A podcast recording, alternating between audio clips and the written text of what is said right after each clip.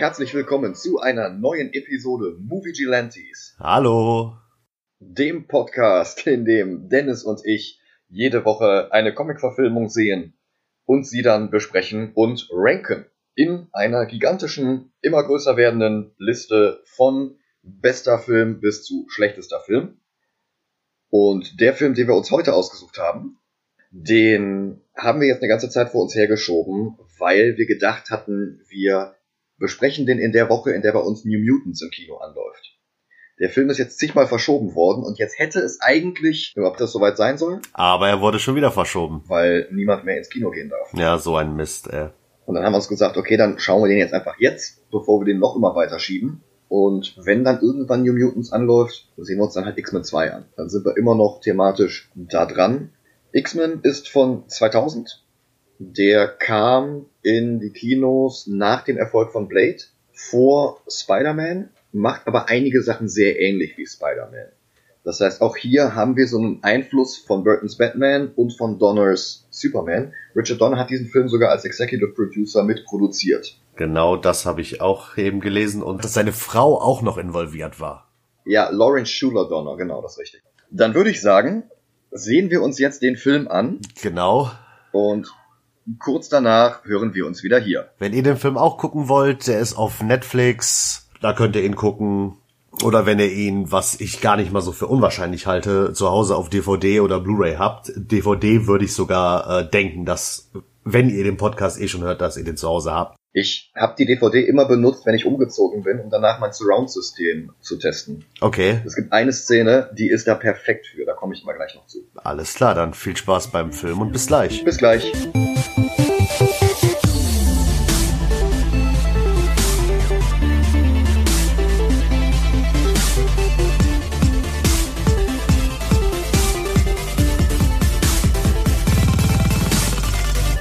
Und da sind wir wieder. Hallo.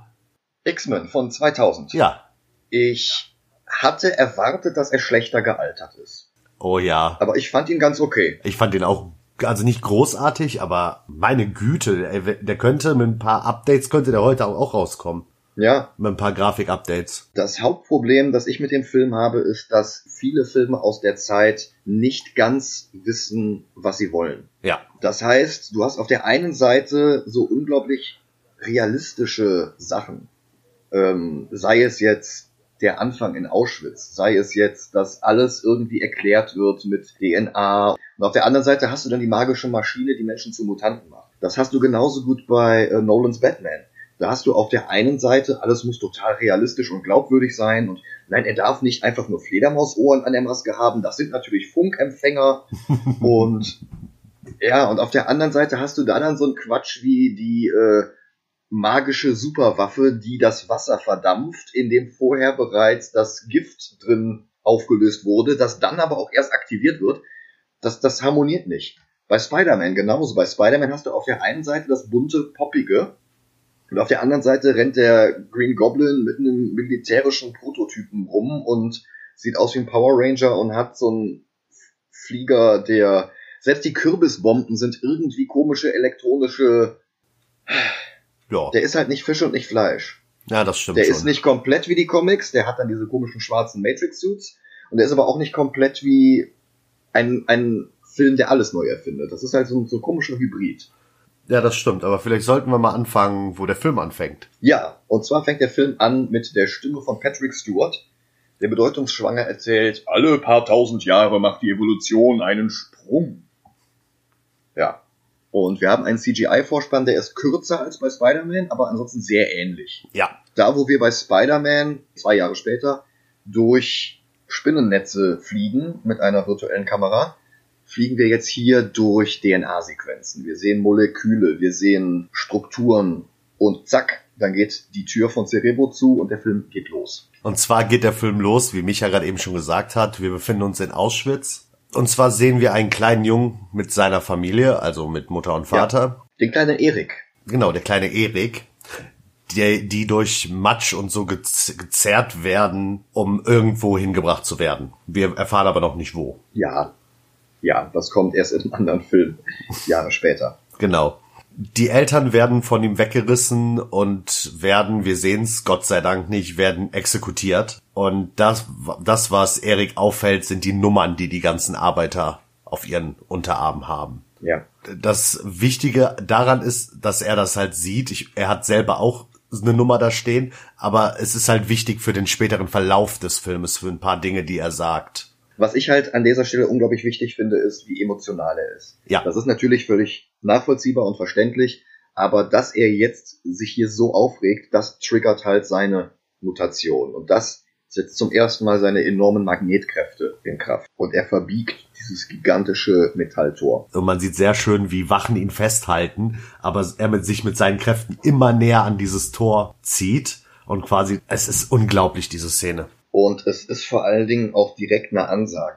Comic-Verfilmungen können ernster sein als Batman und Robin, als Blade, als, was kam noch in der Zeit raus? Steel, Spawn. Und das ist jetzt halt eine völlig andere Hausnummer. Das hat eine unglaubliche Ernsthaftigkeit, die Comic-Verfilmungen bis dahin vermisst haben lassen.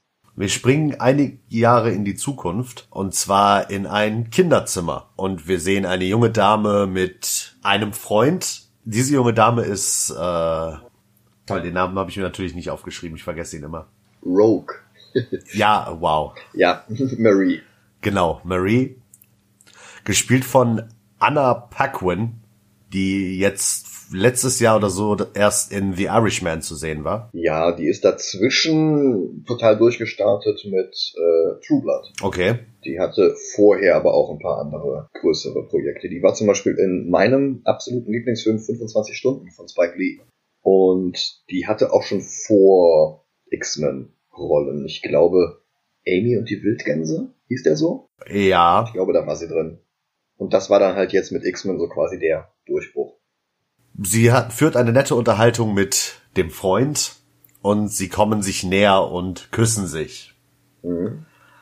Was eventuell nicht die beste Idee war, denn wir sehen, wie sein Gesicht verkrampft und er umkippt. Ja, es treten halt überall so Adern hervor im ganzen Gesicht, bei ihm und auch bei ihr. Genau. Und auch hier haben wir halt wie bei Eric eine starke Emotion mitten in der Pubertät oder ab zu Beginn der Pubertät, die die Kräfte triggert. Der Junge liegt auf dem Bett, hat wahrscheinlich hat einen Anfall und Rogue weiß nicht, was sie machen soll und schreit einfach nach Hilfe. Genau. Was nicht ganz geklärt wird, bei wem zu Hause das jetzt war, ob das bei ihm zu Hause oder bei ihr zu Hause war. Auf jeden Fall stürmt der Vater von einem der beiden rein und rüttelt am Jungen und will wissen, was los ist. Ja, genau. Äh, die Mutter von einem der beiden kommt rein und will Rogue beruhigen und Rogue sagt nur, fass mich nicht an. Genau. Das ist eigentlich perfekter Film für Social Distancing, ne? Eigentlich schon. Wir sollten alle wie Rogue sein. Ja, nee, besser nicht. Nee. Äh, wir befinden uns im Senat und treffen einen, äh, lernen einen weiteren Charakter kennen. Dr. Jean Grey. Genau. Gespielt, es tut mir leid, aber ich habe zu jedem Schauspieler in diesem Film, glaube ich, was rausgesucht. Ist in Ordnung.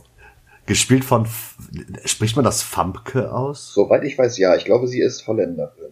Okay, ähm, gespielt von Famke Jansen. Zuletzt zu sehen in How to Get Away with Murder. Ich Ja. habe die Serie nicht geguckt, aber Ach, mach das mal. anscheinend spielt sie da eine größere Rolle. Zumindest stand bei dem Artikel, dass ich, den ich gelesen habe, dass sie in mehreren Staffeln dabei ist. Ja, ich glaube, ab der zweiten, wenn ich mich richtig erinnere. Okay. Ja. Lohnt sich übrigens. Ist hier mit äh, Amanda Waller. Ah, okay. Das heißt, äh, Jean Grey und Amanda Waller treffen aufeinander. Ja. Wunderbar. Vor X-Men, vor den X-Men ist äh, Famke Janssen übrigens bekannt geworden mit Goldeneye, dem ersten Pierce Brosnan Bond-Film. Nie geguckt. Oh. Da war sie Xenia on the top. Okay. Und im Englischen sagte er, oh, on the top. Und im Deutschen sagt er ohne top. Das ist einer der wenigen Momente, wo halt wirklich so ein, so ein richtig schlechter Bond-Flirtspruch in beiden Sprachen funktioniert. Und in beiden Sprachen schlecht ist. Ja, natürlich, aber zumindest entsprechend. Wir lernen aber nicht nur Jean Grey kennen, sondern auch Senator Kelly. Genau. Der ist eine Schlüsselfigur in den Comics gewesen übrigens. Echt? Ja, Okay. der Anschlag auf Senator Kelly war der Trigger für Days of Future Past. Aha. Das heißt, die Storyline, wo in der Zukunft alle Mutanten in Lagern leben und Sentinels überall alles bewachen. Und in der dann Kitty Pride ihr Gedächtnis in die Vergangenheit schicken lässt, mhm. in ihren Körper als Teenagerin, vor dem Anschlag, um dieses Attentat zu verhindern. Das hat der Film, der Days of Future Past heißt, versucht einigermaßen zu adaptieren, aber halt auch wieder sehr frei. Mhm.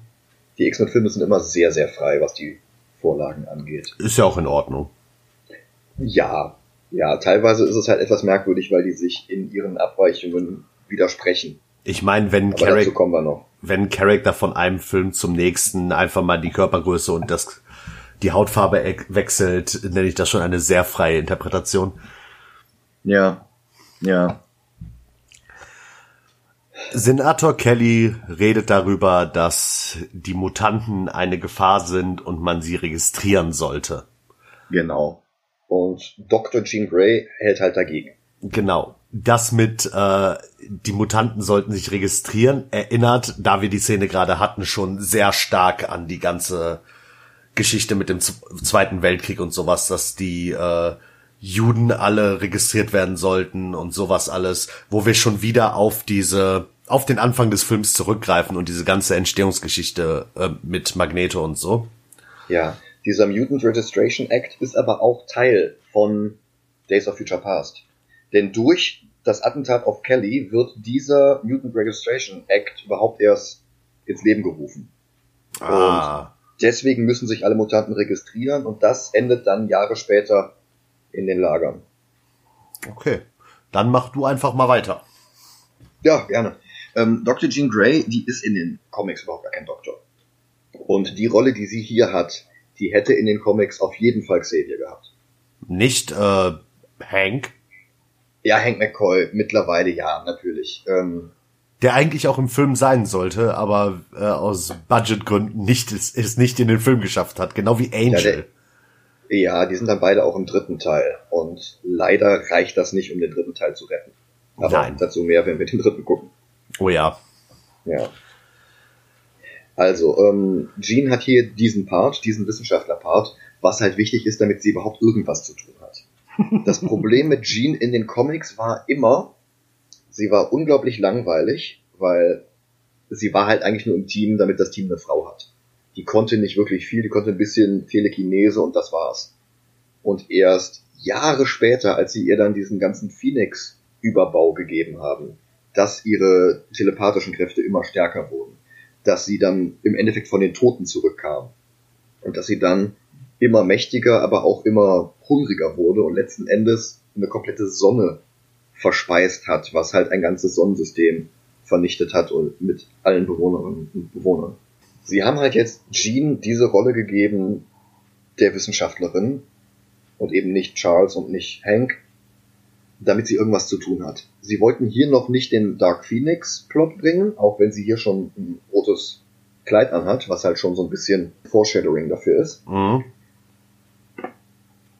Aber dass sie überhaupt erst zu Phoenix wird, das wird im zweiten Teil ganz am Ende aufgebaut, um dann im dritten Teil abgehandelt zu werden. Und damit sie jetzt schon im Film ist und schon aufgebaut wird, geben sie hier einfach was anderes zu tun und sie ist jetzt einfach die Ärztin im Team. Wow. Ja, das ist nicht verkehrt. Ja, klar. Also von all den Veränderungen kann ich damit noch am meisten leben. oh, ja, das stimmt. So, Kelly ist jedenfalls nicht von ihren Argumenten überzeugt. Er will, dass sich alle Mutanten als solche outen und registrieren. Das Problem ist aber, dass in dieser Welt sowieso schon hart gegen Mutanten diskriminiert wird dass die auf offener Straße angegriffen werden, dass die getötet werden, einfach nur weil sie anders sind. Der Regisseur des Films, dessen Namen ich nicht nennen möchte, weil er immer noch unzählige Anschuldigungen wegen sexueller Gewalt gegen sich hat, die schon angefangen hatten, bevor er X-Men gedreht hat und bis heute noch nicht aufgehört haben. Mhm. Okay, das wusste ich nicht. Ich dachte, das kam erst später dazu, aber das macht die ganze Sache nur noch schlimmer. Ja, der hatte vor X-Men der Musterschüler gedreht. Apt Pupil ist eine Stephen King-Verfilmung, auch mit Ian McKellen übrigens.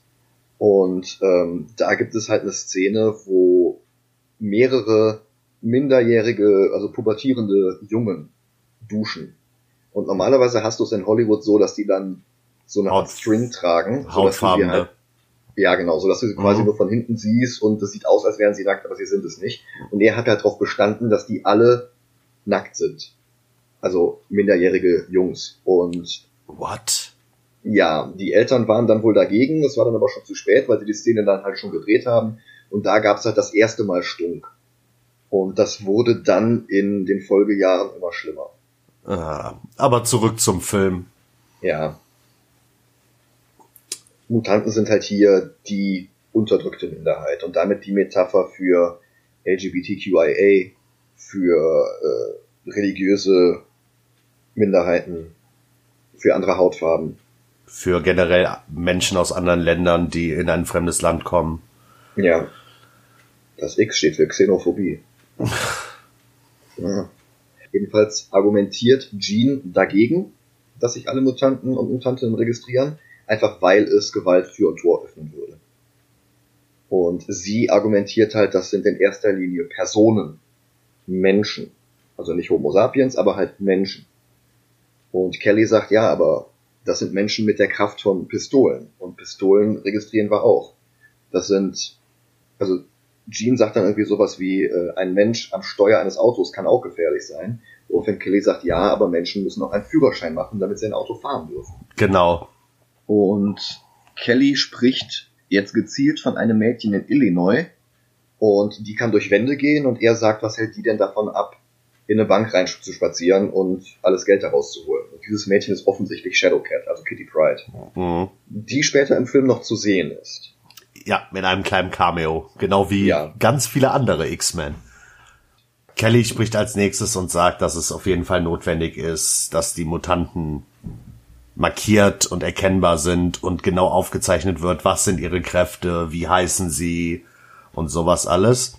Und er bekommt einen Beifall von den anderen Senatoren und den Umherstehenden. Und einer der Leute, die da beisitzen, ist Charles Xavier dass ich den Xavier ausspreche, ist übrigens so eine Kompromisslösung. In den Filmen sagen sie immer Xavier. Was irgendwie komisch ist, weil so schreibt er sich nicht. Ich hatte ihn vorher immer als Savior ausgesprochen, so wie der äh, rechtsradikale äh, Eisburger Sänger. Und ähm, vor allen Dingen ist das halt ein Homophon zu Retter, also Savior. Oh mein Gott. Ich weiß halt nicht, ob das Absicht war, aber es bot sich halt an.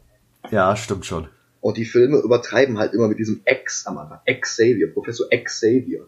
Es sind ja auch die X-Men, die ja. übrigens nicht X-Men heißen wegen Xavier, sondern wegen des X-Gens. Ja. Xavier verlässt den Raum und trifft dann draußen auf seinen Jugendfreund Eric. Den wir am Anfang schon in Auschwitz gesehen haben. Ja. Und die beiden unterhalten sich und Charles sagt halt, es ist nicht mehr so wie früher. Die Menschheit hat sich weiterentwickelt. Und Magneto sagt, ja, in uns. Wir sind die Zukunft. Man merkt halt, okay, die haben offensichtlich mal irgendwann zusammengearbeitet.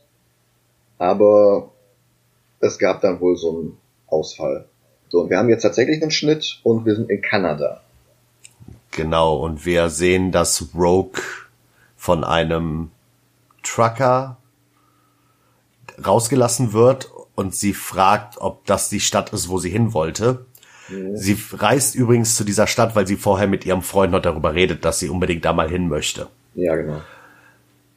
Sie kommt da an und es sieht nicht so schön aus, wie sie es sich vorgestellt hat. Ja, es ist halt ein ziemliches Drecksloch und das Einzige, was der Ort wohl zu bieten hat, ist eine Kneipe. Genau, und in dieser Kneipe geht's, steht ein Ring wo gerade jemand vermöbelt wird. Noch eine Parallele zu Spider-Man. Ja, stimmt schon. Ja. Jean stellt sich ans Gitter und sieht das erste Mal äh, einen Charakter, auf den wir gleich eingehen werden.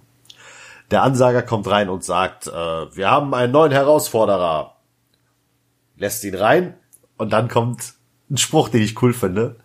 Hau ihm nicht in die Eier. Er nimmt's dir sonst übel. Ja, es ist halt so ein, ein, ein Dialog. Es ist ein, hau ihm bloß nicht in die Eier. Moment mal, wieso? Du hast gesagt, ich darf ihn überall hinschlagen. Du darfst, ja, aber er nimmt's dir übel. Das ist ja. halt echt ein netter Moment, ja. Vor, vor, allem, weil das später im Film passiert, aber dazu kommen wir gleich. Also später. Mhm. Ähm, der, ich will nicht sagen junge Mann, aber der Mann mittleren Alters. Der Mann mittleren Alters und der Unbekannte gehen aufeinander los. Und die Fäuste treffen sich und der Mann, also der Herausforderer, hat die Schmerzen seines Lebens, denn der Unbekannte ist nicht einfach irgendjemand, sondern es ist Logan, aka Wolverine, der äh, ein Adamantium-Skelett hat, also ein Skelett aus Metall. Genau. Und bevor der Film das sagt, zeigt er das unglaublich clever, weil jeder Schlag, den Wolverine landet, der knallt. Es gibt so ein metallisches ja. Peng, Peng. Und der hat auch einen richtigen Rums. Das heißt, der trifft den anderen und der fliegt drei Meter weit fast. Also es ist halt wirklich, das, das tut weh dazu zu gucken. Wolverine gespielt von äh, Hugh Jackman. Ja. Der nur die Drittbesetzung war für Wolverine. Die Drittbesetzung? Ich weiß, dass es vorher einen gab, der quasi einen Tag vor den Dreharbeiten ausgefallen ist. Ähm, ich habe hier stehen äh, Doug Ray Scott. Genau. Und es sollte, verdammt, das habe ich mir natürlich nicht aufgeschrieben. Irgendjemand anderes sollte Wolverine nämlich noch spielen. Irgendjemand Großes. Tatsächlich unterschrieben hatte eigentlich nur dieser Doug Ray oder Doug Ray Scott. Ja, der hat auch, der hat auch Szenen gedreht, ist aber dann abgesprungen wegen Mission Impossible 2. Nein, der ist nicht abgesprungen wegen Mission Impossible 2. Also ja, aber nicht so, wie es jetzt bei dir klingt. Ja, ja, der zweite Teil von X-Men war während, sollte während den Dreharbeiten zu Mission Impossible 2 Nein, so nein, nein, die Dreharbeiten von Mission Auch Impossible nicht. 2 waren vor den Dreharbeiten zu X-Men. Okay. Du hattest Mission Impossible 1, ich glaube 96 oder sowas, von, von Brian De Palma. Und den zweiten Mission Impossible hat dann John Woo gemacht, dieser Action-Regisseur mhm. mit den ganzen Tauben. Und da hat Dougray Scott den Gegner, also den, den Hauptschurken gespielt. Und weil die sich da irgendwie anscheinend bei den Dreharbeiten gegenseitig hochgeschaukelt haben mit, nein, nein, ich mach meine eigenen Stunts, nein, nein, ich mach meine eigenen Stunts. Ja, aber meine Stunts sind immer noch dreimal geiler als deine. Endete es damit, dass sich Scott den Arm gebrochen hat. Oh. In der letzten Woche der Dreharbeiten. Und unmittelbar danach sollten die Dreharbeiten für X-Men anfangen und der hatte immer noch einen gebrochenen Arm. Und daraufhin oh. haben sie super, super kurzfristig so einen kleinen, unbekannten Musical-Darsteller aus Australien eingeflogen, der dann die Rolle übernommen hat. Auf dieser ganzen Liste von Schauspielern, die sie, die sie irgendwie hatten, die Wolverine spielen sollen, ist mein Lieblingsname auf dieser Liste ist Bob Hoskins. Ja. Ich hätte mich sowas von gefreut. Ja, das ist genauso wie heute immer wieder irgendwelche vermeintlich lustigen Menschen im Internet fordern, dass Danny DeVito Wolverine spielt. Weil der halt so ja, klein wegen ist. Wegen der Größe. Ja, genau der Kampf endet damit, dass der, dass Wolverine seinen Gegner verprügelt, ja, aber richtig. Ja. Im Fernsehen läuft ein Bericht über den kommenden Gipfel auf Ellis Island. Das ist die Insel mit der Freiheitsstatue. Und äh, das ist halt so eine Art, also nicht G7, G11, nur halt mit sämtlichen Staatsoberhauptern aller UN-Staaten, wenn ich das richtig verstanden habe. Also mhm. quasi der G200 oder so. Und ähm, der Typ, der jetzt gegen Wolverine verloren hat, der kommt halt an und sagt, hey, pass auf, du bist kein normaler Mensch. Das heißt, dieser Kampf zählt nicht, das heißt, ich will mein Geld wieder haben. Und bedroht ihn mit einem Messer. Und Wolverine macht seinen Stunt aus den Comics, dass er die äußeren beiden Krallen ausfährt und den Typen vor den Hals hält und dann ganz, ganz langsam die mittlere Kralle ausfährt und sagt, hey, willst du die dritte auch noch haben? Und ein Unterschied, den ich überhaupt nicht nachvollziehen kann, ist, in den Comics kommen seine Krallen am Handrücken raus. Weil ursprünglich geplant war, dass das Klauen im Handschuh sind. Also ganz ursprünglich konnte er die nicht mal einfahren. Bei seinem ersten Auftritt waren die halt permanent außen und es sah halt so aus, als wären die außen an dem Handschuh dran. Und okay. dann haben sie ihn irgendwann ähm, ohne Handschuhe gezeigt und dann setzte der Kampf ein und dann bupp, kamen die Krallen da raus. Also da, wo sie halt vorher auf dem Handschuh waren.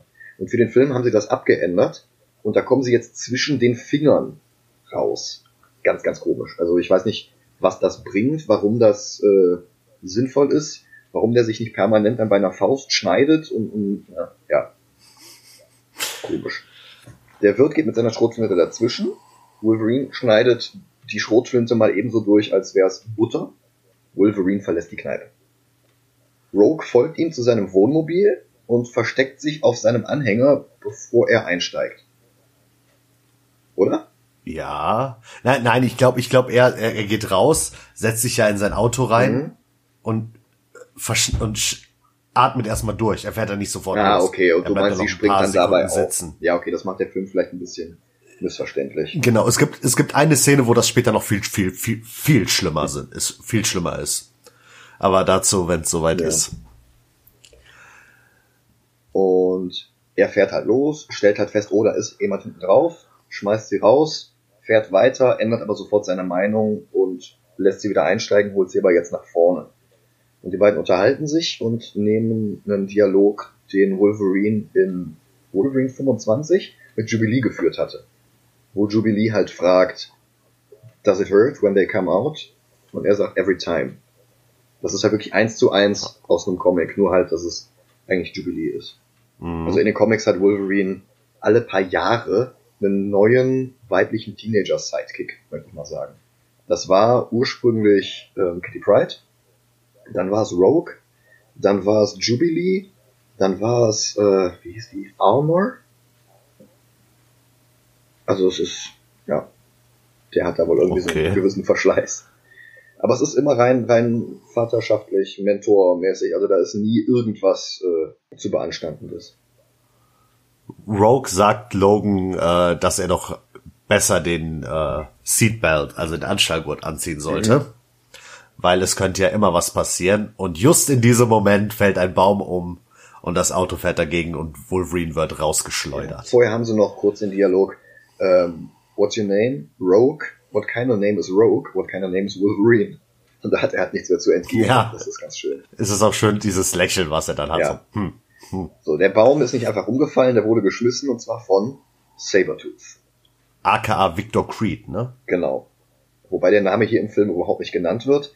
Nein. Sabertooth ist im Film eh eine sehr, sehr veränderte Variante von sich selbst. Ich weiß nicht, was die sich dabei gedacht haben. In den Comics ist Creed halt der Erzfeind von Wolverine. Jedes Jahr zu Wolverines Geburtstag taucht Sabertooth auf und wirkt ihm irgendwie einen rein, tötet seine Freundin oder sonst irgendwas Fieses. Und die haben halt die ganze Zeit diese, diese Rivalität gehabt. Wobei äh, Sabertooth in den Comics ja, ich weiß nicht seit wann das ist, aber so das, was ich gelesen habe von den neueren Sachen, so der letzten drei, vier Jahre, da war er aber auch mehr so der Anti-Held. Ah, das, das war eine Zeit lang. Es gab ein Crossover, das hieß ähm, X-Men Avengers Axis. Und in diesem Axis sind die, ähm, du kennst äh, Dungeons and Dragons? Ja. Du weißt, was die, ähm, ja, das Alignment ist. Also Nee. es gibt äh, rechtschaffen gut, es gibt rechtschaffen böse, es gibt Ah. rechtschaffen neutral. Ja. Und dann gibt's aber das Ganze auch noch in chaotisch gut und chaotisch böse und chaotisch neutral und halt neutral neutral und ja. Mhm. Und die haben halt einmal dieses Alignment von allen Charakteren, die anwesend waren, rumgedreht. Das heißt, die größten Schurken wurden plötzlich zu den größten Helden und die besten Helden wurden zu den größten Schurken. Okay. Das heißt, die haben halt einmal komplett die Moral um 180 Grad gedreht. Mhm. Das war nicht die beste Storyline. Die dümpelte leider so ein bisschen vor sich hin und hat nicht alles aus dem Potenzial rausgeholt. Aber am Ende blieben zwei oder drei Charaktere halt geflippt. Das heißt, Iron Man, der als böser Iron Man einfach ein Schutzschild hochgefahren hat, als der Effekt zurückgefahren wurde, der wurde daraufhin wirklich zu, zu, zu Arschloch Iron Man. Und der ist dann hingegangen und hat Extremis, also das, was du aus dem Film kennst, das hat er in eine Handy-App umgewandelt, die er frei an alle Leute verteilt hatte, die dann dadurch Kräfte bekamen. Also der, der konnte schon auch wieder sehen. Und nach, weiß nicht, einem Tag oder einer Woche oder sowas hat er dann gesagt, okay, wenn ihr das weiterhaben wollt, müsst ihr dafür zahlen.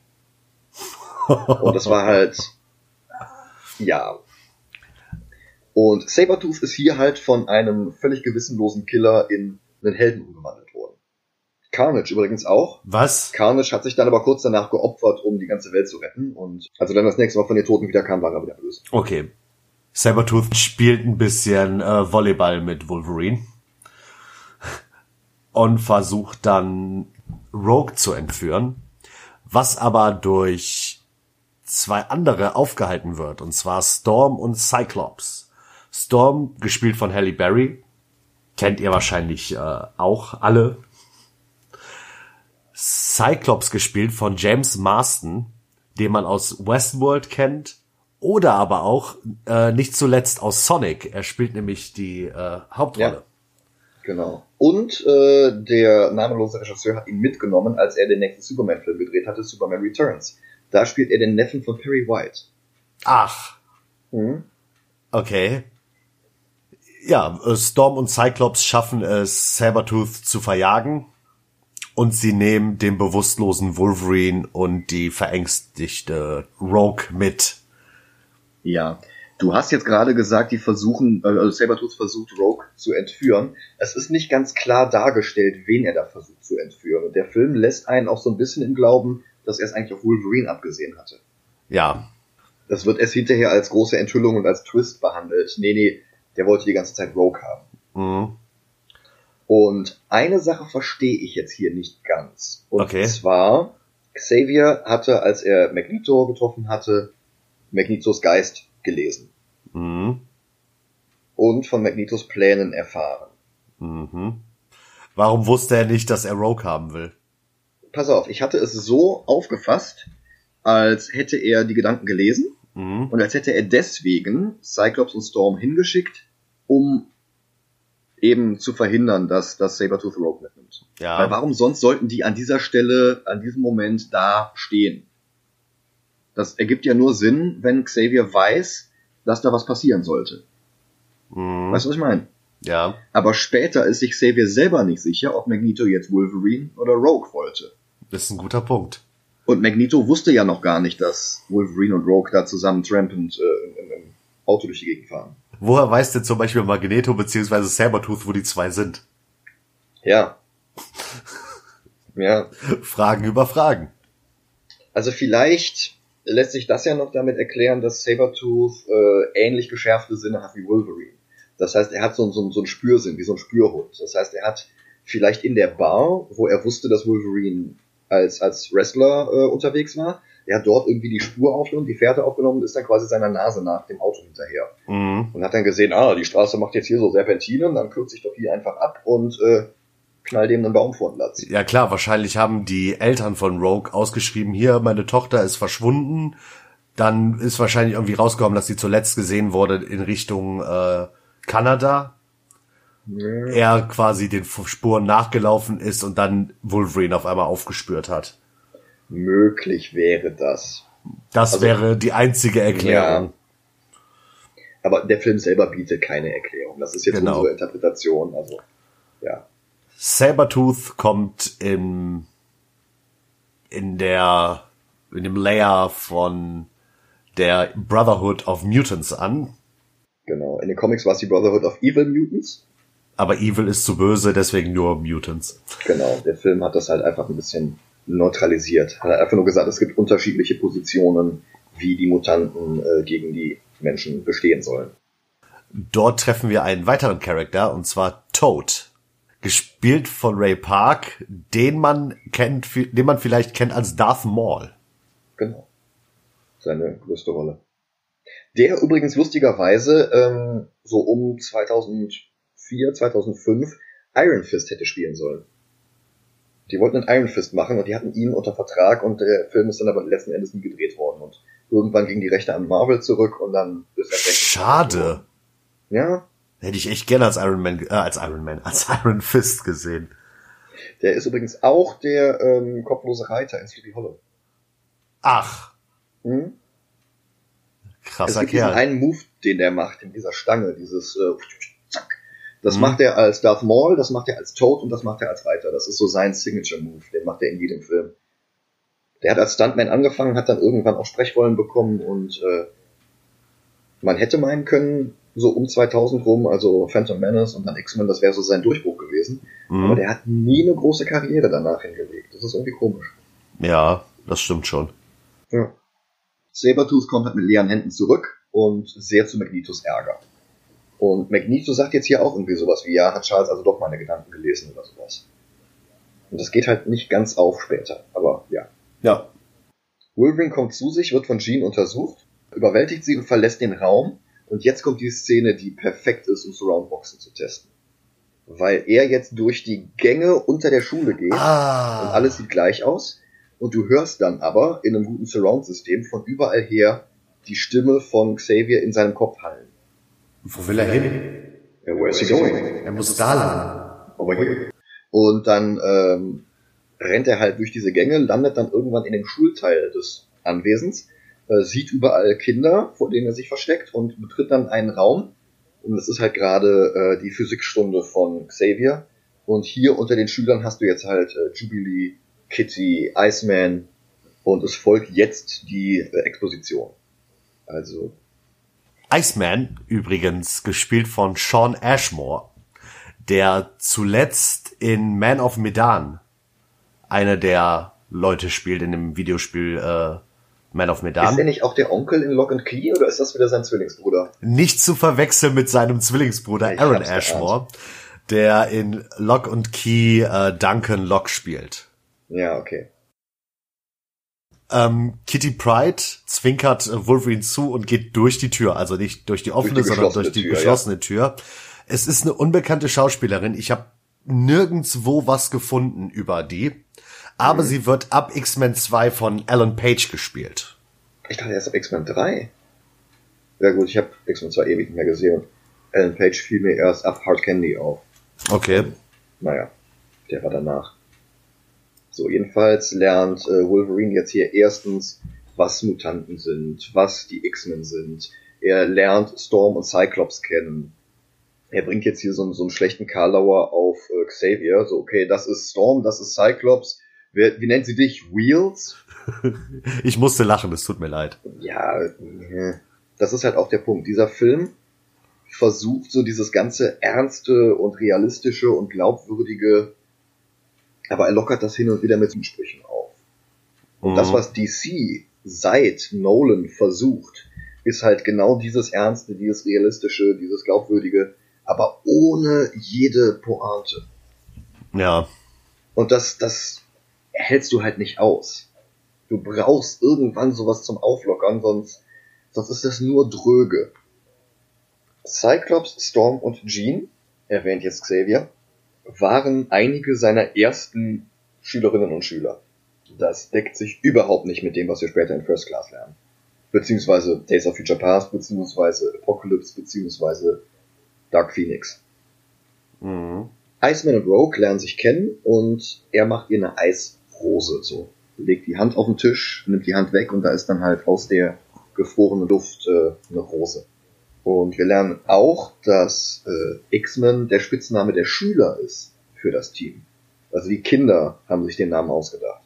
Das ist halt auch wieder so, Comic-Verfilmung schämt sich dafür, eine Verfilmung eines Comics zu sein und versucht dann die Elemente, die sie selbst für albern halten, so runterzuspielen. So, ja, ja, das ist der Name von den Schülern. Und der ganze Film heißt halt so, also steh halt dazu. Ja.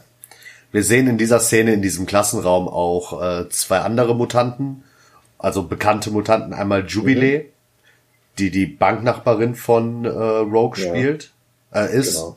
Und vor ihr sitzt Pyro. Genau. Pyro wird im zweiten Film auch nochmal durch einen anderen Schauspieler gespielt und wird da dann auch wichtig. Mhm. Pyro, ich habe tatsächlich in keinem Comic auch nur ansatzweise was über Pyro Der ist im gelesen. Moment in Marauders. Und das ist super, Okay. super cool. Die Marauders sind halt quasi Aha. so ein Team aus Mutanten-Piraten. Du hast Kitty, du hast Storm, du hast Bishop, du hast Pyro. Und äh, die sind halt im Auftrag für Xavier. Und Xavier hat jetzt in den aktuellen Comics äh, auf Krakoa eine Nation gegründet. Und er ist halt im Auftrag von Xavier, äh, sind die halt mit dem Schiff unterwegs und sammeln Mutanten ein, bringen die dorthin oder schmuggeln irgendwie Ware von A nach B und richtig, richtig geil. Und Pyro ist, ist fantastisch. Okay. Ja, mein Lieblings-X-Men ist äh, immer noch Bobby Drake, also Iceman. Nicht zuletzt wegen der eigenen Serie, die der hatte, Ja, von Cena Grace. die ich großartig Mhm. fand. Und ich find's auch schön, die, die gibt's immer noch. Nee, ne? nee, die ist eingestellt.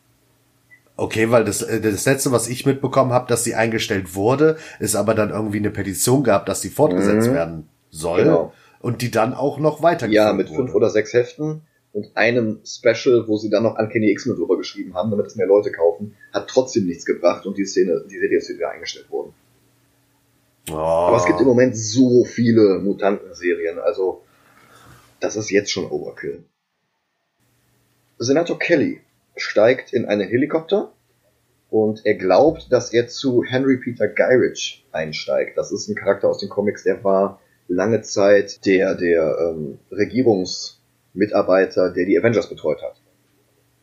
Also das, ah. was in den Filmen immer Nick Fury macht oder, oder Coulson oder sowas. Das war in den Comics Henry Peter Gyrich und das war ein äh, Bürokrat mit einem Stock im Hintern, der ähm, nie wirklich sympathisch war.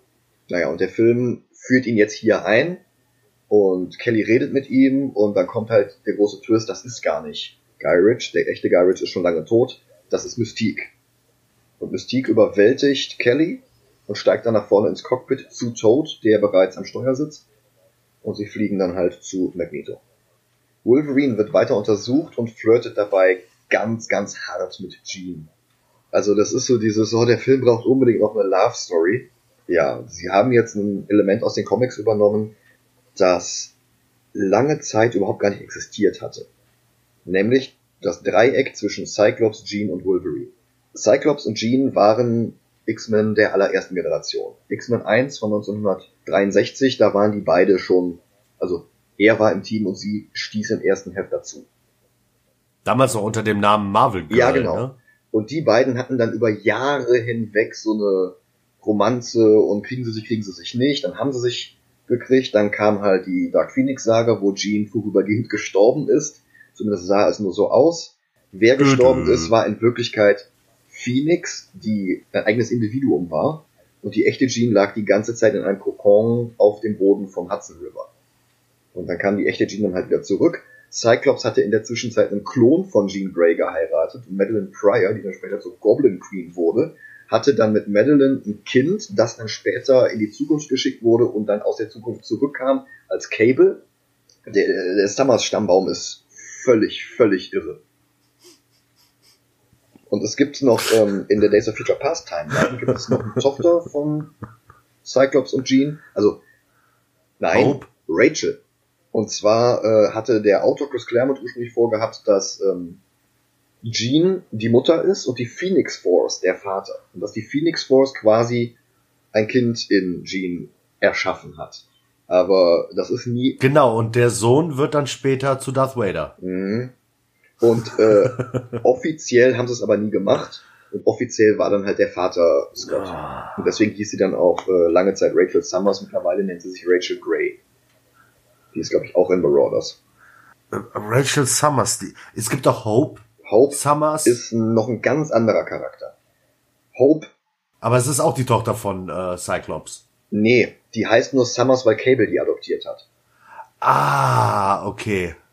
Ja, das, jetzt auch noch Hope mit reinzubringen, führt wirklich zu weit. Lass mich nur sagen, es gibt eine parallele Zukunft, in der Rachel und Franklin Richards, also der Sohn von den Fantastic Four, wo die zusammen sind, was diese beiden völlig abenteuerlichen Stammbäume dann auch noch zu einem gigantischen Ding vermischt.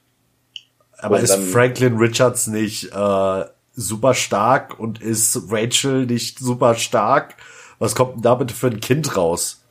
Ich glaube, die haben in keiner Timeline auch noch ein Kind. Äh, Gott sei Aber Dank. Das wäre wirklich, wirklich heftig. Aber wenn, dann wäre Mr. Sinister vermutlich da hinterher. Ja. Ja. Egal. Wolverine flirtet mit Jean nicht sehr erfolgreich. Ach so, äh, eins noch zu diesem Dreieck zwischen Wolverine, Jean und Cyclops. Mittlerweile ist das in den Comics eingeführt worden, dass Wolverine schon immer was von Jean wollte. Und dann ging das auch nochmal jahrelang hin und her und Jean und Cyclops haben geheiratet. Und jetzt auf dieser Krakoa-Insel, also auf dieser Mutantennation, da gibt es ähm, einen Grundriss von den Schlafräumen und du hast das Zimmer von Jean, das ist zwischen dem Zimmer von Cyclops und dem Zimmer von Logan.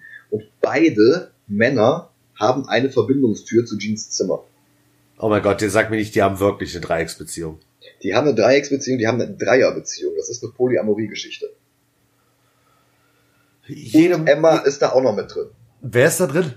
Emma. Emma Frost, also die White Queen. Oh Gott. Man muss dazu auch sagen, dass äh, Xavier auf Krakoa Moment, Moment, Moment, ja? Moment. Über welchen Cyclops und welche Jean reden wir? Die Teenager sind wieder in die Vergangenheit zurückgeschickt worden und die Erwachsenen haben dann in dem Moment die Erinnerungen von den Teenagern äh, quasi unlocked bekommen. Ach Gott sei Dank. Denn es gab zwischendurch eine Zeitreiseplot für alle, die es nicht gelesen haben, in dem die jungen X-Men aus quasi 1963 in die Gegenwart geschickt worden sind, um dort dann auf ihre erwachsenen Gegenstücke zu treffen, beziehungsweise die, die noch lebten. Äh, sehr, sehr kompliziert, dauerte jahrelang, also was ich, acht Jahre oder sowas, mhm. bis das dann irgendwann zu Ende ging. Du hast dann zwei Teams, du hast einmal das junge Team X-Men Blue mit den fünf äh, ersten X-Men plus einem anderen. Und du hattest X-Men Gold, das quasi aus dem internationalen Team bestand. Wolverine, Storm, äh, Colossus, Nightcrawler, Nightcrawler ja. und so weiter. Und äh, Rachel übrigens, ja. Ah, daher kenne ich sie. Hm? Okay. Aber wie gesagt, das ist alles abgeschlossen. Xavier ist jetzt quasi das Staatsoberhaupt von Krakoa. Und er hat als Gesetz rausgebracht, okay, damit die Mutanten nicht mehr länger die unterdrückte Minderheit sind, seid fruchtbar und mehret euch. Okay. Das heißt, es gehört jetzt quasi zu der Erfüllung der Staatsbürger und Bürgerinnenpflichten, möglichst viele Mutantenkinder in die Welt zu setzen. Hooray! Aber zurück zum Film. Senator Kelly kommt zu sich und Magneto erläutert seinen Plan. Gott arbeitet einfach nicht schnell genug. Und er powert eine Maschine, also mit seinen eigenen Kräften, die Kelly jetzt in einen Mutanten verwandelt. Und diese Maschine schwächt Magneto massiv, aber es funktioniert. Und Kelly ist danach kein Homo sapiens mehr. Wolverine flirtet weiter mit Jean und äh, lässt sie seine Gedanken lesen. Cyclops kommt dazu und missversteht die Situation, aber er vertraut ihr und er sagt nochmal zu Logan, stay away from my girl. Sehr viel mehr hat Cyclops in diesem Film nicht zu tun, außer zwei Action-Szenen, die jetzt noch kommen. Ja. Logan liegt im Bett und schläft, sehr unruhig. Rogue liegt in ihrem Bett und es tut mir leid, aber aus welchem Grund geht Rogue jetzt zu Logan? Sie hört ihn. Sie hört ihn laut, also laut stöhnen klingt jetzt äh, dreckiger als es ist, aber er, er schläft halt, wie gesagt, sehr unruhig. Er träumt vom Weapon X-Programm, von diesem Projekt, wo er zu einer Kampfmaschine gemacht wurde und wo sie seine Erinnerungen geraubt, beziehungsweise in den Comics auch äh, ersetzt haben durch künstliche Erinnerungen, die gar nicht der Realität entsprechen. Also quasi mhm. wie in Bloodshot. und er gibt dann halt so Laute, er wälzt sich hin und her und er ächzt und äh, äh, und ich habe den Film so interpretiert, als würde sie das hören. Als wäre sie irgendwie im Zimmer gegenüber, kriegt das mit und geht dann über den Flur und guckt, hey, was ist denn da los? Mhm. Sie rüttelt an Wolverine. Wolverine wacht auf und sticht ihr seine Klingen in die rechte Schulter. Ja. Also er ist jetzt noch nicht mal, er macht das noch nicht mal bewusst. Das ist so eine Reaktion. Er wacht auf und ohne, das ist wie, wie ein Reflex. Die Klingen kommen mhm. raus und perf, hat er sie in die Schulter gestochen. Aber sie berührt ihn, absorbiert seine Kräfte und heilt die Wunde sofort wieder. Genau. Nochmal aber, es gibt Zeugen. Ein paar von den anderen Schülerinnen und Schülern haben es mitbekommen und es gibt halt Getuschel. Und einer dieser Schüler ist Bobby Drake, der halt im Hintergrund steht und das alles mitbekommt. Genau. Was ich schön finde bei der Szene ist, dass äh, wenn Wolverine komplett bei Verstand ist und quasi Ro die äh, erstochene Rogue im Arm hält, dass man wirklich das erste Mal sieht, dass er doch eine verletzliche Seite hat. Ja, dass er Gefühle hat, dass er Empathie hat, genau. Ja, das finde ich so super. wenn er dann wirklich so stammelt, so Help, mhm. I need help. Das ja. ist ach, großartig. Das kommt zum allerersten Mal durch, als er seinen Wagen anhält, zurücksetzt und sie doch mitnimmt. Genau. Und der macht so langsam diese Entwicklung über den Film von diesem rummeligen Einzelgänger hin zu einem, ja, empathischen Menschen. Nein, die Wendung mache ich nicht durch, Micha. Lass es. ja, Dennis Grummelbär.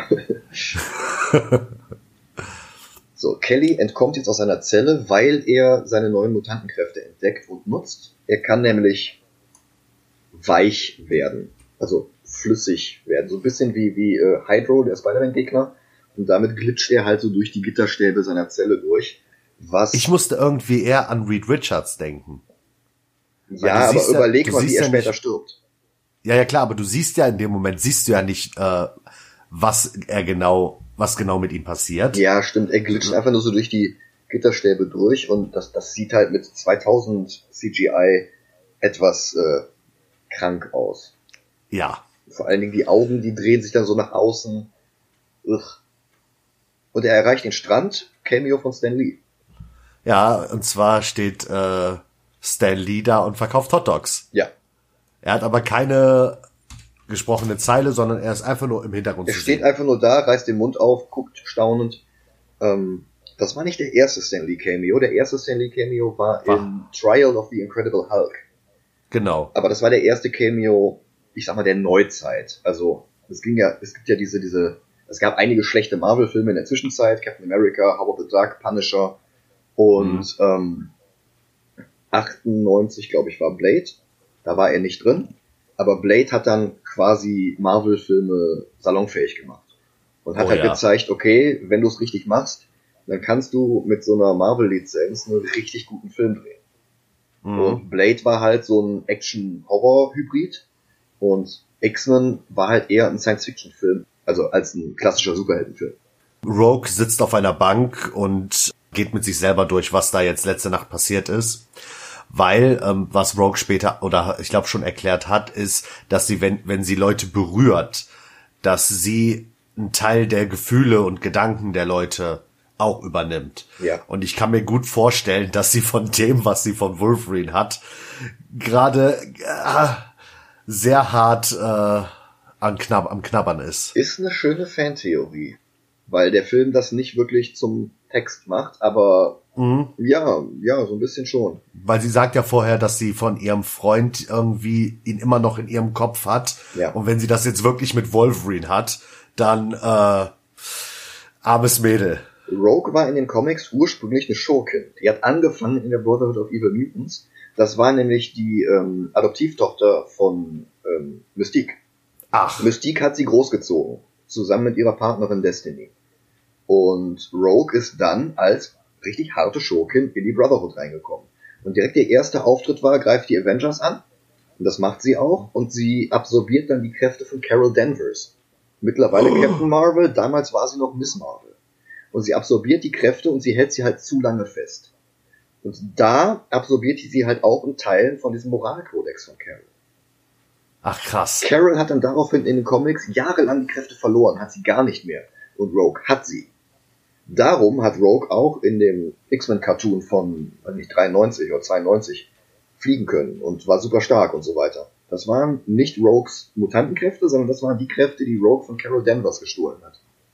Krass. Und ab dem Moment ist Rogue eine Heldin.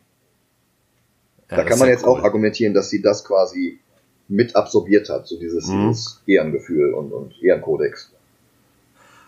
Auf jeden Fall, sie sitzt auf dieser Bank und ist mit sich selber beschäftigt, Hadern, ja. also am Hadern. Und Bobby kommt dazu und setzt sich neben sie und sagt, ja, hör mal, äh, du musst von hier abhauen. Äh, der Professor ist so sauer auf dich. Ich Ja. weiß gar nicht, was der mit dir macht. Renn weg. Ja, die anderen hassen dich. Genau, die anderen hassen dich. Niemand kann dich leiden. Alle haben Angst vor dir. Und am besten verlässt du die Schule. Aber wieso kann Rogue die in den Comics die Kräfte so lange halten? Das hängt davon ab, wie lange sie die Person berührt. Normalerweise berührt sie jemanden kurz und dann übernimmt sie halt die Kräfte, Teile vom Aussehen und äh, Teil der Erinnerungen oder Emotionen. Und die andere Person ist dann halt äh, kurzzeitig geschwächt. Wenn sie es aber zu lange macht, dann bleiben die Kräfte. Ah. Rogue nimmt sich das, was Bobby gesagt hat, zu Herzen und verschwindet. Aber Überraschung, es war gar nicht Bobby, sondern es war Raven, es war Mystique. Genau. Woher wusste Mystique, dass Iceman und Rogue sich so gut verstehen? Möglicherweise hat sie in unterschiedlichen Tarnidentitäten die Rolle von anderen Schülern angenommen, hat erstmal die Schule ausspioniert.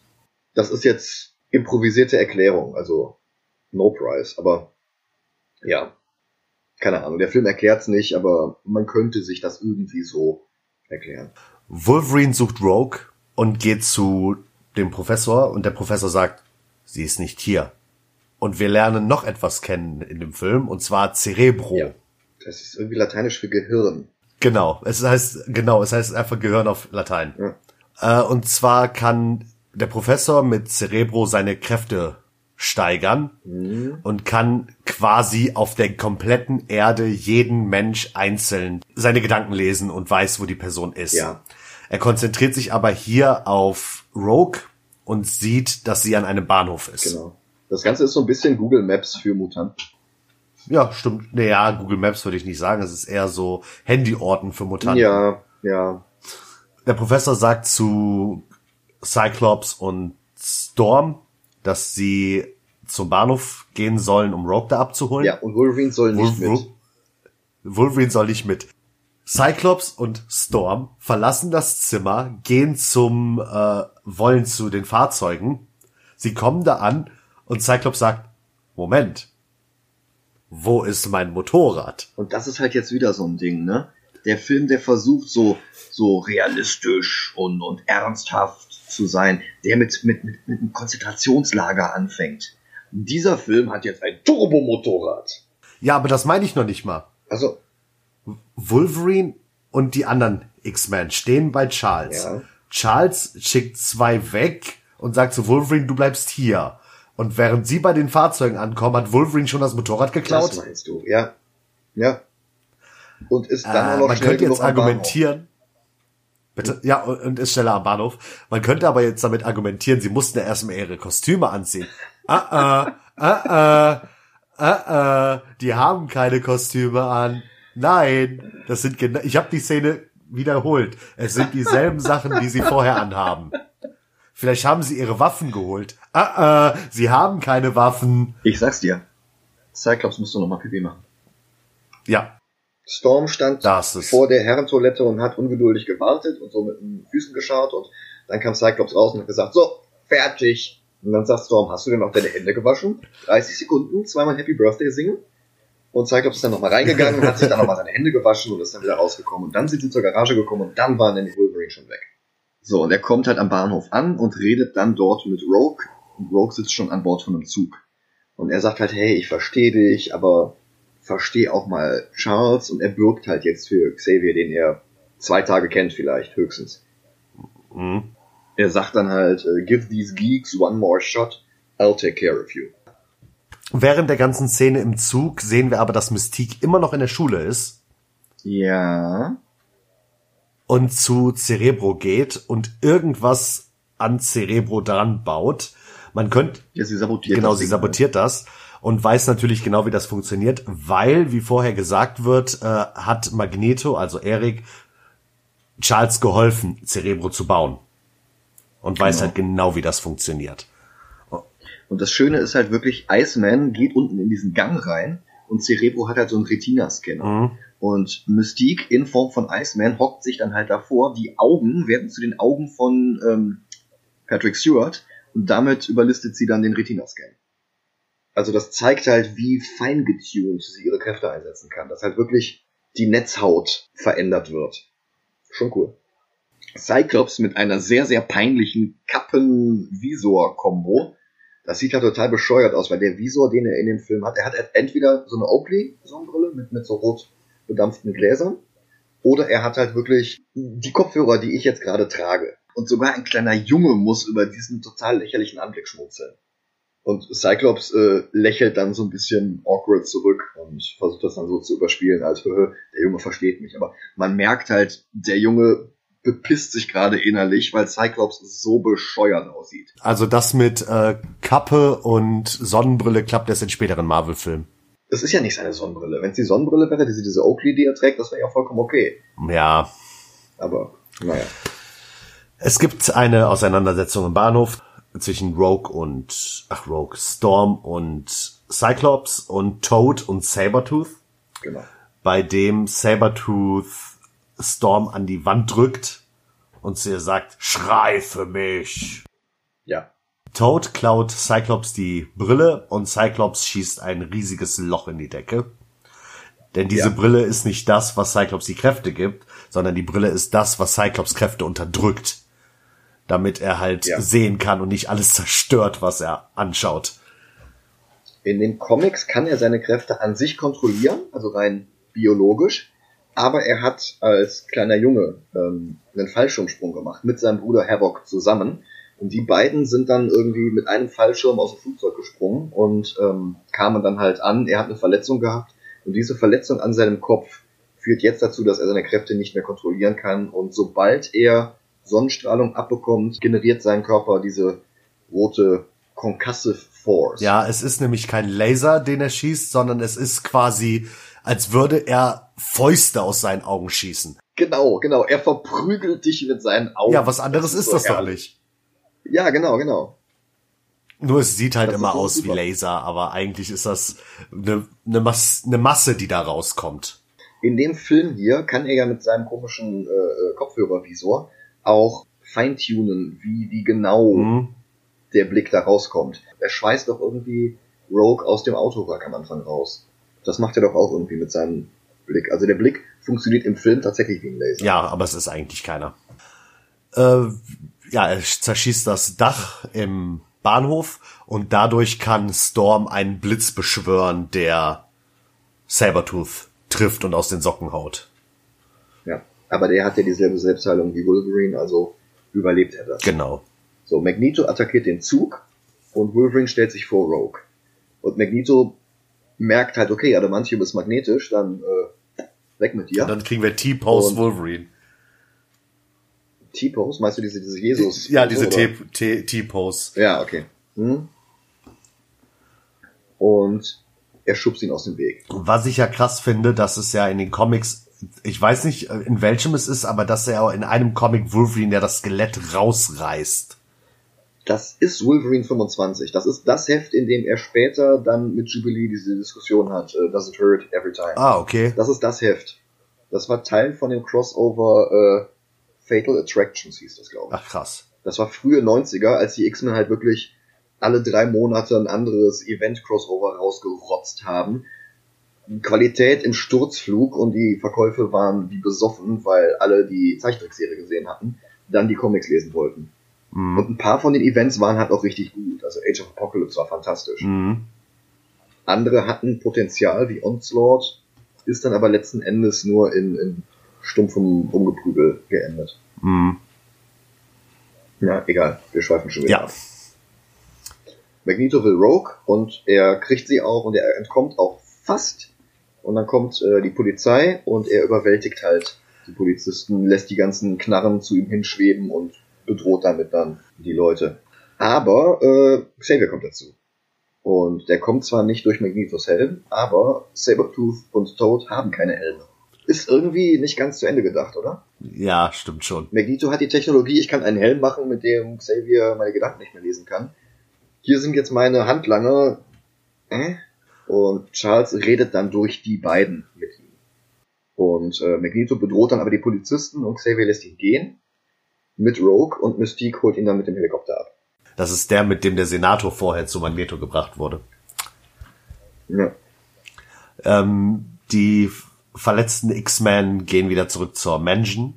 Xavier gibt zu, er wusste nicht, hinter wer Magneto war und Wolverine sagt, oh Mensch, hier kriegt er gar nichts hin, dann gehe ich halt wieder, alleine bin ich besser.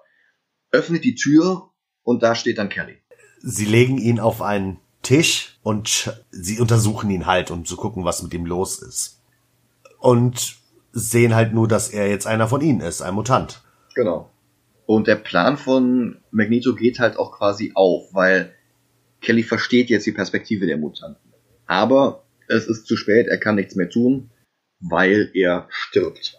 Xavier liest seinen Geist und erfährt jetzt, dass Magneto vorhat, mit dieser Maschine und mit Rogue als Proxy Menschen in Mutanten zu verwandeln, und zwar im großen Stil, richtig viele. Wenn Magneto das selber machen würde, würde er ausbrennen und dafür will er Rogue, damit sie seine Kräfte absorbiert und dann statt Magneto in der Maschine draufgeht. Magneto hat allerdings nie mitbekommen, dass das, was die Maschine macht, tödlich ist. Genau. Weil er sieht halt, oh, Senator Kelly hat überlebt. Super, dann machen wir das doch. Aber die Verwandlung ist instabil und die verwandelten Menschen sterben. Jetzt auch Kelly, der in Storms Anwesenheit dann zu Wasser zerfließt. Genau. Das ist eigentlich ein ziemlich tragischer Moment und auch schön geschauspielert von, von allen Beteiligten. Sogar von Halle Berry, Mhm. die sonst in dem Film eher suboptimal ist. Ja, das stimmt schon. Ja. Xavier lässt die X-Men sich fertig machen, um Ja. die Welt zu retten, aber er weiß noch nicht wo. Und er sagt jetzt auch Wolverine, du sollst die begleiten. Und er selbst nutzt jetzt nochmal Cerebro, um rauszufinden, wo Magneto hin will. Stimmt, stimmt, Und stimmt. Mystiques Giftkanister wird jetzt irgendwie äh, aktiviert und versetzt ihn ins Koma. Genau. Und ein Jean repariert Cerebro und setzt sich selber den Helm auf. Genau, Jean macht das, weil Jean meint nämlich vorher, dass sie Cerebro noch nicht benutzt hat, weil sie nicht stark genug ist. Und Angst vor Cerebro hat. Hm. Also es wirkt ein bisschen so, als hätte sie Angst vor Cerebro. Ich glaube, sie hat Angst davor, dass ihre Kräfte verstärkt werden. Fast so, als würde etwas unterbewusst darauf hinarbeiten, dass sie nicht zu stark wird. Ja, sie benutzt Cerebro und sieht halt, dass äh, sie auf dem Weg zur Freiheitsstatue sind. Genau. Und dort will er halt die Maschine benutzen, um alle Menschen, die bei dem UN-Gipfel G200 Ja. Sind, zu Mutanten zu machen. Genau. Was er aber nicht weiß, ist, dass durch Rogue die Maschine so stark wäre, dass sie komplett New York wipen würde. Und das wollen sie jetzt verhindern. Die X-Men haben so, so einen kryptonischen Zaubertisch. So ein bisschen wie die Technologie an Bord von dem Schiff in Man of Steel. Ja. Und damit haben sie jetzt so eine, so eine 3D-Karte von Ellis Island. Und damit planen sie jetzt halt die Strategie. Die Brotherhood hingegen kommt auf Ellis Island an und Magneto hält eine gigantische Rede über Toleranz und dann lässt er Rogue in die Maschine sperren. Genau. Die X-Men und Logan sitzen im äh, Blackbird. Und, und dann haben wir dieses, äh, diese Klamotten, zieht er die wirklich jedes Mal an und äh, Cyclops kontert mit einem, was möchtest du denn anziehen? Yellow Spandex? Das ist das, was ich meine. Dem Film ist es peinlich, dass er eine X-Men-Verfilmung ist. Dem Film ist sein eigenes Source Material peinlich und darum versucht er das so hardcore und düster und realistisch wie möglich zu machen. Die laufen da in Fetischklamotten rum, weil denen gelbes Spandex zu peinlich Ja, aber meinst du nicht, dass das eine Anspielung auf sein Wolverine-Kostüm in den Comics war? Natürlich ist das eine Anspielung auf sein Wolverine-Kostüm in seinen Comics. Das ist das Problem. Das ist eine Anspielung, wie lächerlich die Comics sind, die dieser Film gerade adaptiert. Ja, gut. Das ist genau die Denkweise, die zu so einem Schwachsinn wie Man of Steel oder Batman wie Superman geführt hat. Mhm. Wohingegen die Marvel-Filme meistens diese, diese bunte Art ähm, aufgreifen und dann auf die Leinwand bringen. Mhm. Captain America, der erste Film, wenn er da in seinem Army-Outfit da rumrennt und die Leute inspiriert, das ist eins zu eins der Captain America aus den Comics. Mhm. Und auch Spider-Man, okay, das Kostüm ist ein bisschen zu Hightech und ein bisschen zu Extremsport dafür, dass er es selber genäht hat. Mhm. Aber das ist das Kostüm aus den Comics. Ja. Wenn der hier in dem Film wäre, dann wird der mit einem schwarzen Lederkostüm rumlaufen. Das ist halt Unsinn. Das ist genauso wie mit Batman. Das ist dieser ganze Kram, der mit Batman 89 angefangen hat. Mhm. Batman hatte in den Comics nie ein schwarzes Kostüm. Batman hatte ein graues Kostüm Mit blauen Highlights. blau, mit blauen Highlights und einem gelben Gürtel. Ja. Das ist Adam West quasi. Ja, genau. Nur halt nicht, nicht so, nicht so billo. Also Adam West sieht halt schon sehr, sehr selbstgemacht aus. Aber zurück zu den X-Men. Genau. Alle erreichen die Freiheitsstatue. Alle gehen durch den Metalldetektor und Wolverine geht halt durch und das ganze Ding fängt an zu fiepsen wie bescheuert, weil er ja mehr Metall hat als alle anderen und deshalb ist das besonders laut. Und dann Ja. zerstört er halt diesen Metalldetektor mit seinen Krallen. Cyclops dreht sich zu ihm rum und Wolverine fährt die äußeren beiden Krallen ein und lässt jetzt quasi nur die mittlere stehen. Genau das. Er sagt, ich rieche irgendwas, bleibt hier, ich geh gucken. Geht weg, rechts um der Ecke und von links kommt er wieder, hab nix gefunden. Und er greift Storm an. Nee, Jean. Er greift auf jeden Fall die X-Men an. Ja. Und der echte Wolverine kommt hinzu und äh, es entsteht ein Kampf zwischen Wolverine und Wolverine. Ja, die Szene haben sie übrigens gedreht mit Hugh Jackmans Zwillingsbruder Jack Human. Wow, ich dachte, ich dachte mit Huge Jackass. Hm, nee. Okay. Äh, in dem Kampf schlägt Wolverine mit seinen Krallen und zerstört die Krallen des anderen Wolverines. Ja, der daraufhin mit einer Frauenstimme aufschreit. Denn es ist kein anderer Wolverine, es ist Mystique, die sich nur in Logan verwandelt hat. Natürlich. Aber die Kämpfe Logan gegen Logan sind die einzigen Kämpfe in diesem Film, die gut aussehen, weil es greifen jetzt, während Logan mit sich selber beschäftigt, mit sich selber spielt, greifen äh, Toad und äh, Sabertooth an und die Kämpfe sind so schrecklich. Du hast es ist es erinnert an einen Pokémon-Kampf. Einer macht eine eine macht eine Attacke. Die, die Kamera geht zum die, Kamera geht zu dem anderen. Er tut so, als würde er getroffen werden, schlägt zu, die Kamera wechselt wieder zu der ersten Person und die tut, als würde sie getroffen werden. Also du hast keine, die, die, weiß ich nicht. Du hast nicht Ja, wirklich es- diesen Kampf. Ja, erstens das und zweitens hast du dann auch so völlig, völlig Albernheiten da drin. So die auf einmal so dum, dum, dum, dum, durch den Raum tanzt. Ja, das Und dann die. Telekinetin angreift, auf sie zuspringt und sie lässt ihn halt einfach in der Luft stehen. Und schmeißt ihn Und weg. er spuckt sie an. Ja, er spuckt ihr so Kleber auf Mund und Nase. Eine Fähigkeit, die er in den Comics nicht hatte, die er danach dann aber als Reaktion auf den Film in den Comics dazu bekommen hatte. Nein. Hm? Sowas machen die? Die führen in den Comics Sachen aus Serie und Film ein? Ja. Wow. Ist ja, Ja. was ganz Neues. Toad kämpft währenddessen mit, na, nachdem äh, Jean ihn weggeschleudert hat, mit Storm. Genau und Storm bläst ihn halt so komplett durch eine Tür und er schafft es gerade noch, sich mit seiner Zunge an dem Geländer festzuhalten. Und, und dann kommt, dieser Spruch ist so dumm. Nein, nein, nein, nein, nein, nein, nein, nein, das kommt erst später. Hier besiegt er Storm und zwar spielend. Das ist wirklich so, dann haut er sie in diesen Fahrstuhlschacht rein und dann macht er nämlich diesen Darth Maul Move mit diesem Stab, Stimmt, den er ja. irgendwo greift. Und dann kommt später erst diese andere Szene. Wolverine vs. Wolverine geht weiter und Mystique verwandelt sich jetzt zurück und hat jetzt plötzlich die Oberhand. Sie kämpft jetzt plötzlich besser als Wolverine. Genau. Und Cyclops befreit Jean von dieser Spucke. Und Storm fliegt jetzt den Fahrstuhlschacht hoch. Jetzt besiegt sie Toad und jetzt kommt das schlechteste Line-Reading der Filmgeschichte. Weißt du, was mit einem, mit einer Kröte passiert, die von einem Blitz getroffen wird? Ha, jokes on you. Das gleiche, was mit allen anderen passiert, die vom Blitz getroffen wird. Und werden. jetzt bringst du es besser rüber als Halle Berry. Es ist übrigens eine der Dialogzeilen von Joss Whedon gewesen. Joss Whedon war Script Doctor für den Film und hat so ein paar Dialoge aufgepeppt und ein paar Szenen äh, Aha. verbessert. Ja. Er hat das später in einem Interview gesagt. Geplant war, hier die Erwartungen aufzubauen und dann quasi wie so ein Luftballon zerpuffen zu lassen. Dass, er, dass sie halt sagt, Do you know what happens to a, to, when a toad is struck by lightning? The same as everyone else. Puff, weg. Und das wäre einigermaßen lustig gewesen. Das Problem ist, dass Halle Berry nicht schauspielern kann und die Szenen nicht versteht. Halle Berry weiß ich nicht, ob die jetzt irgendwie versucht hat, die, die Storm aus der Zeichentrickserie nachzuahmen, die immer so ho, ho, ho, bei der Macht der Elemente von sich gegeben hatte. Sie fängt halt an mit Do you know what happens to a toad when it's struck by lightning? The same as everything else. Bumm, Blitzschlag. Und das, das funktioniert halt nicht. Das ist nicht lustig, das ist nicht episch, das ist. Ich dachte zuerst, es käme was wegen Thomas Edison mit dem Blitzeinschlag in den Drachen. Auch nicht schlecht. Es gibt auch einen Fan, der hat mal Joss Whedon gefragt, wieso war die Line denn eigentlich nicht What happens to a toad when it's struck by lightning? It croaks. Und Whedon hat gesagt, oh Gott, du hast recht, das wäre besser gewesen. Was heißt denn It Croaks?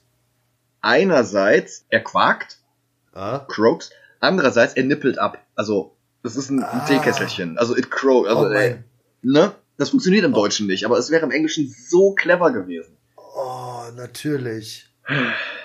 Wow, auf jeden Fall äh, Rest in Peace Toad, weil Toad Mhm. ist danach tot. Ja. Ja, der taucht auch in keinem Film mehr auf, mit Ausnahme von äh, Days of Future Past, wo er aber auch nur in der Rückblende als junger Mann auftaucht. Genau. Und das war's. Ja, wir kehren zurück zum Kampf äh, Logan gegen Mystique, oder nicht? Nee, Oder bin ich eine nee, nee der weiter? Kampf ist an sich vorbei. Und äh, Wolverine ist jetzt quasi der Sieger und Storm, die jetzt gerade ähm, Toad von der Freiheitsstatue äh, geblitzdings hat, äh, kommt jetzt von hinten. Und Wolverine ersticht sie, denn, haha, reingefallen, das war doch Mystique und er hat sie gerochen. Genau. Wolverine kehrt zu den anderen X-Men zurück und Cyclops sagt, bist du der echte Wolverine? Und er sagt, ja natürlich. Prove it. You're a dick. Das ist so klassisch Whedon. Also das, Ja. ja. Aber sowas tut dem Film halt jetzt auch schon wieder gut. Nicht alle Szenen funktionieren, das haben wir gerade bei dieser Toad-Szene gehabt, aber Mhm. da, wo es klappt, super. Ja. Sie erreichen den Kopf der Freiheitsstatue und Magneto überwältigt sie alle mit seinen Magnetkräften. Paff, paff, paff. Und reißt so ähm, Metallstreben aus der Wand raus, die die jetzt quasi fesseln. Genau, sie versuchen ihm seinen Plan auszureden. Magneto lässt nicht mit sich reden. Und Scott sagt, Storm, äh, benutzt deine Blitze und äh, hau ihm damit eine rein. Und äh, Magneto sagt, ja, was meint ihr, was passiert, wenn sie jetzt Blitze auf eine Kugel aus Kupfer jagt? Ja. Ja. Und sie lässt es bleiben. Ja. Und sie versuchen ihn auch nochmal davon zu überzeugen, dass seine Maschine die Leute zwar in Mutanten verwandelt, aber sie dann halt auch tötet und dass seinem Plan nicht unbedingt dienlich wäre. Genau. Aber nee, äh, selbst wenn dem so wäre, dann nehme ich das in Kauf. Denn er ist halt der Böse in einem Film. Und ja, dann fliegt er zu Rogue, die gerade noch in der Fackel um Hilfe bittet und äh, gibt ihr jetzt seine Kräfte, damit sie dann die Maschine in Gang setzt. Was ich auch ganz schön finde, ist, wie Magneto die X-Men in dem Kopf quasi äh, fesselt. Weil mhm. er sorgt dafür, okay, deine Krallen sind gefährlich, sorgen wir sie doch dafür, äh, dass sie darauf sind, auf etwas gerichtet sind, was mir nicht schaden kann. Und wenn Wolverine quasi seine Krallen ausfahren würde, würde er sich selber damit durchbohren. Ja. Und Jean und Scott äh, fesselt er so an die Wand, dass sie sich angucken und nimmt Scott die Brille weg. Das heißt, wenn Scott die Augen aufmachen würde, würde er Jean, Jean eigentlich nur eine reinhauen. Ja, in, also na, wenn ich mir angesehen habe, was mit dem Dach von dem Bahnhof passiert ist, dann würde er ihr so heftig eine reinhauen, dass der Kopf danach nicht mehr dran ist. Ja, das stimmt auch wieder. Aber Wolverine befreit sich, indem er sich selber damit äh, sticht. Und, befreit die anderen? Nee, befreit die anderen. Nee, er befreit die anderen nicht. nicht. Er kämpft auf dem Kopf der Statue gegen Sabertooth. Genau. Und dann kommt eine Szene, die auch wieder so merkwürdig ist. Sabertooth wirft Logan.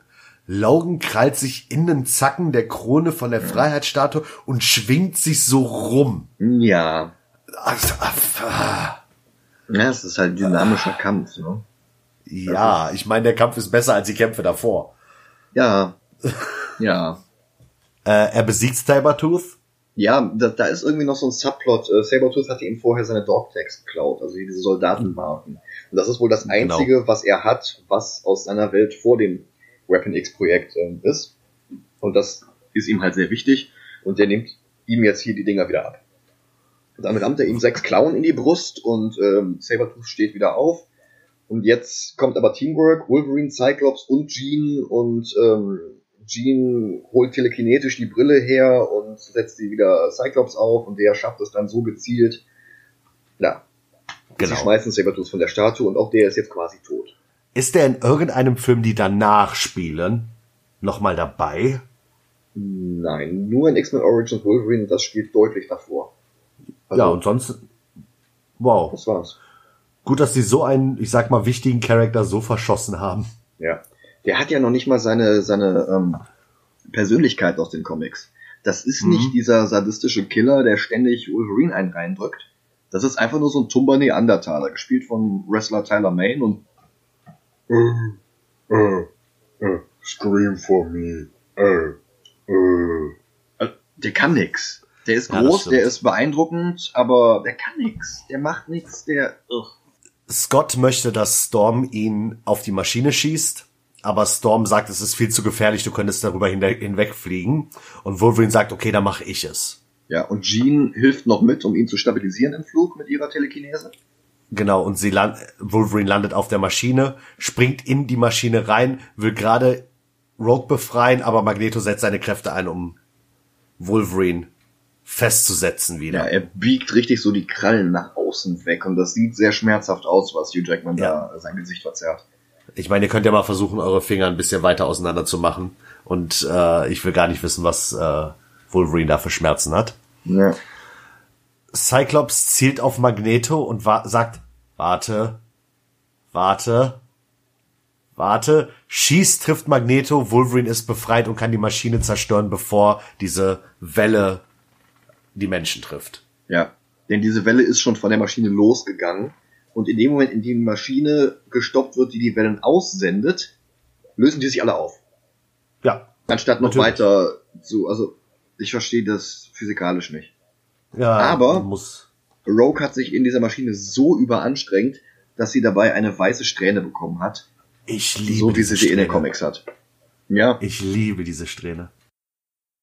Cut und wir sind in der Schule, oder? Nee, Wolverine gibt Rogue nochmal seine Kräfte, damit sie alle Verletzungen heilen kann.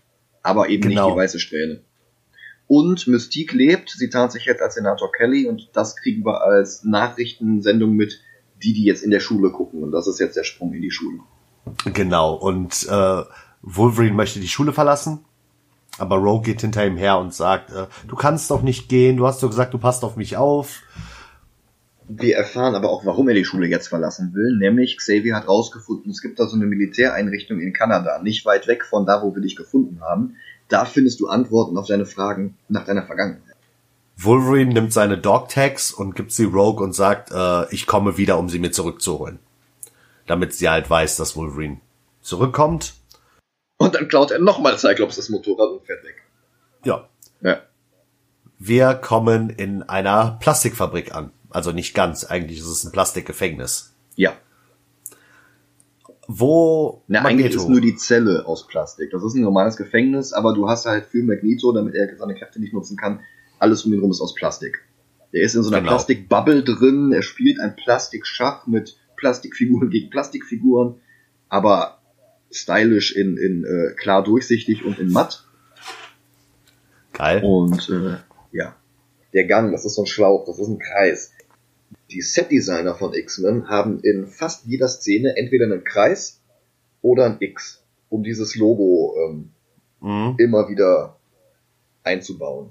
Ja, der Rollstuhl. Ja, der Rollstuhl sowieso. Der Rollstuhl hat halt ähm, Ja, ja. die Speichen im X-Men-Logo. Aber die Tür von Cerebro ist ein Kreis und, und du hast immer konzentrische Kreise oder halt Xe und, und das ist Mhm. eigentlich ganz clever und auch ziemlich subtil, wenn du es nicht irgendwann gelesen hast und es dann halt immer wieder siehst. Wenn man mal bedenkt, dass eigentlich alles bei uns in der Welt ja aus Vierecken besteht, ist das eine schöne Abwechslung. Äh, lebst du in einer 8-Bit-Welt?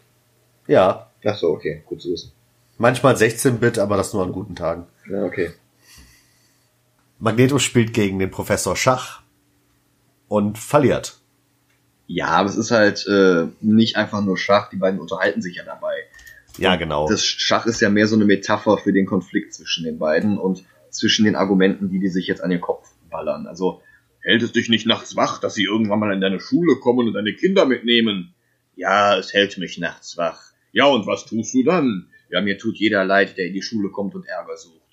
Ja, aber der Krieg kommt und ich werde ihn auch kämpfen. Ja, und ich werde immer da sein, alter Freund. Und das ist dann das Schachmatt. Musik, Genau. Nachspann, Executive Producer Richard Donner. Tja, das war X-Men. Ja, Das Budget von dem Film, von Mhm. X-Men, waren 75 Millionen US-Dollar. das ist gar nicht so viel. Ist es auch nicht. Wenn man bedenkt, dass äh, er weltweit 296,7 Millionen Dollar eingenommen hat. Und ich finde, ich meine, es war äh, der erste X-Men-Film überhaupt. Ja. Neben Blade der Startschuss für das ganze Marvel-Movie-Franchise. Für Ja. den ganzen Hype, für diese ganze Welle, die da kam, die heute noch nicht aufgehört hat. Auch wenn Fox wirklich Glück gehabt hatte hier und in jedem nachfolgenden Film zeigt, dass sie überhaupt nicht verstanden hat, warum eigentlich.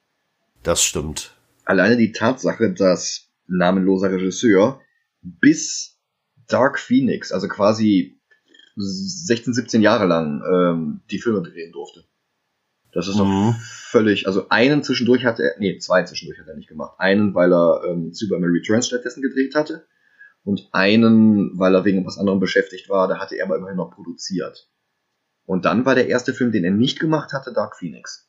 Sollen wir mal zum Ranking kommen? Können wir gerne machen, ich habe die Liste bereits geöffnet. Wir haben auf den ersten fünf Plätzen haben wir Into the Spider-Verse, Superman 78, Blade, Spider-Man und Snowpiercer. Ja, und da ist er überhaupt nicht dran. Da ist er überhaupt nicht dabei. Nee. Also als nächstes hätten wir Superman 2 im äh, Lester Cut. Ja, Den finde ich eigentlich auch noch besser. ja, genau das. Ich, ich habe am Anfang, während ich den Film geguckt habe, habe ich drüber nachgedacht. Also so viel. Ich weiß, warum Sabertooth so bescheuert ist in dem Film. Weil namenloser Regisseur gigantischer Fan von den Donner Superman Filmen ist und der wollte hier Non. Ah, Das ist genau dieselbe du hast Rolle. Noch mal recht. Das ist der tumbe Handlanger, der überhaupt nichts kann, der keine drei Sätze zusammenkriegt und der einfach nur äh, äh, draufhaut. Das ist genau die du hast Rolle. vollkommen recht. Krass. Mir persönlich hat er nicht so gut gefallen wie Snowpiercer. Auch nicht so sehr wie Superman 2. Aber er hat mir mehr Spaß gemacht als Speed Racer. Echt? Ja. Ich fand ihn besser als Speed Racer. Also Speed Racer ist irgendwie einheitlicher. Also Okay. X-Men, der, der, der floppt immer so hin und her. Uh, wir haben ein Konzentrationslager und du musst uns ernst nehmen. Turbomotorrad! äh, und, und, und einerseits, ja, äh, Evolution macht immer wieder so Sprünge und äh, ich habe jetzt eine super Cybermaschine, mit der ich den Senator zu einem Wassermenschen mache. Ja. Das, das greift nicht ganz ineinander. Du hast richtig, richtig, richtig starke Momente. Und dann kommt so ein Rotz wie What Happened to a Toad Struck by Lightning. Mhm, Und ich stimmt finde, sowas hat Speed Racer nicht. Also Speed Racer hat äh, Was it a Ninja? More like a Ninja. Das Ja, ist einfach das schon besser cool. als alle Sprüche in X-Men.